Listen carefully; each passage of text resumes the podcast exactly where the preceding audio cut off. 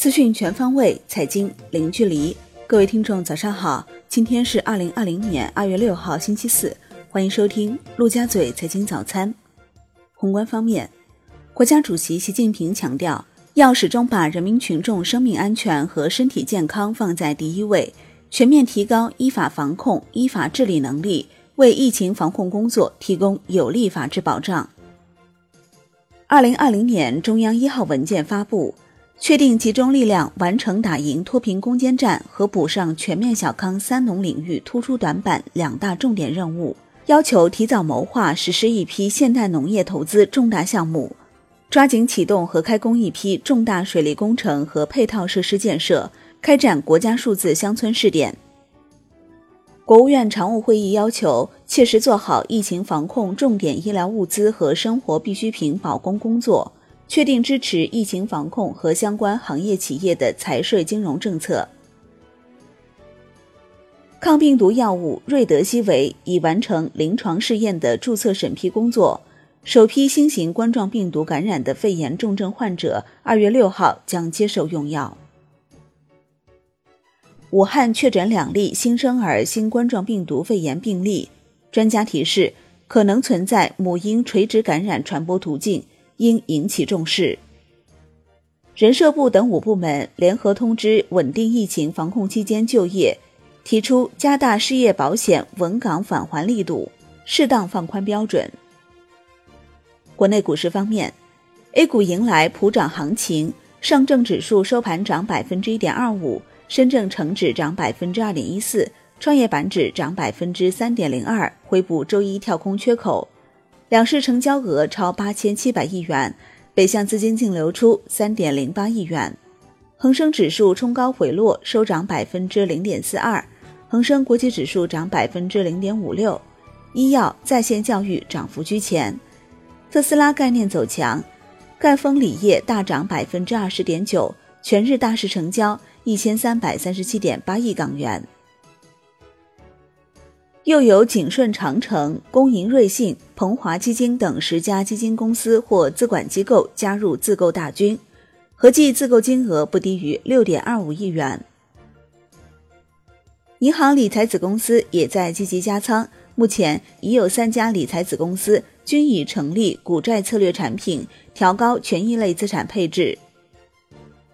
四川路桥公告，控股股东拟要约收购百分之十股份。邮储银行公告，控股股东累计增持二点四五亿股，增持金额十三点五二亿元。金融方面，首批上海 ETF 近日已经集体获批，包含广发、中银、富国及建信四家基金公司旗下的一支上海金 ETF 及其连接基金。楼市方面，南京商办新政，擅自商改住将被收回土地使用权，酒店式公寓最小单元建筑面积不得小于四十五平方米，开发商自持至少百分之五十。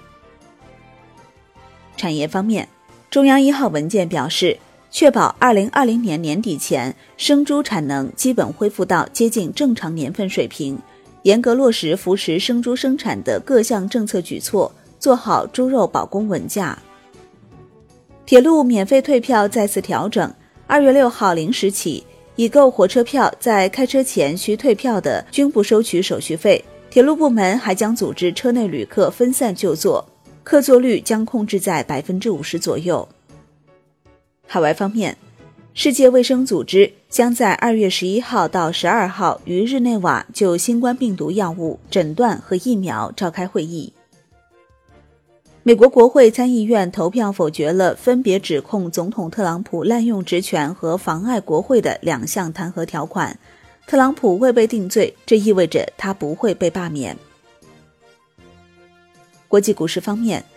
美股连续三日收高，标普五百指数与纳指齐创收盘新高。截至收盘，道指涨百分之一点六八，标普五百涨百分之一点一三，纳指涨百分之零点四三。欧股连续三日上涨，德国 D X 指数涨百分之一点四八，法国 C C 四零指数涨百分之零点八五，英国富时一百指数涨百分之零点五七。商品方面，伦敦基本金属集体上涨，其中 LME 七铜涨百分之一点八四，LME 七锌涨百分之二点五八，LME 七镍涨百分之二点九六，LME 七铝涨百分之二点三一。国内期市收盘多数上涨，农产品、能化品涨幅居前。二十号胶涨超百分之四，鸡蛋涨近百分之四，橡胶涨超百分之三，正棉、燃油涨近百分之三。黑色系多数飘红，但铁矿石冲高回落，收跌百分之一点五三。中央一号文件表示，粮食生产要稳字当头，稳政策、稳面积、稳产量。推进稻谷、小麦、玉米完全成本保险和收入保险试点，加大对大豆高产品种和玉米、大豆兼做新农艺推广的支持力度，完善新疆棉花目标价格政策，增加适应国内需求的农产品进口。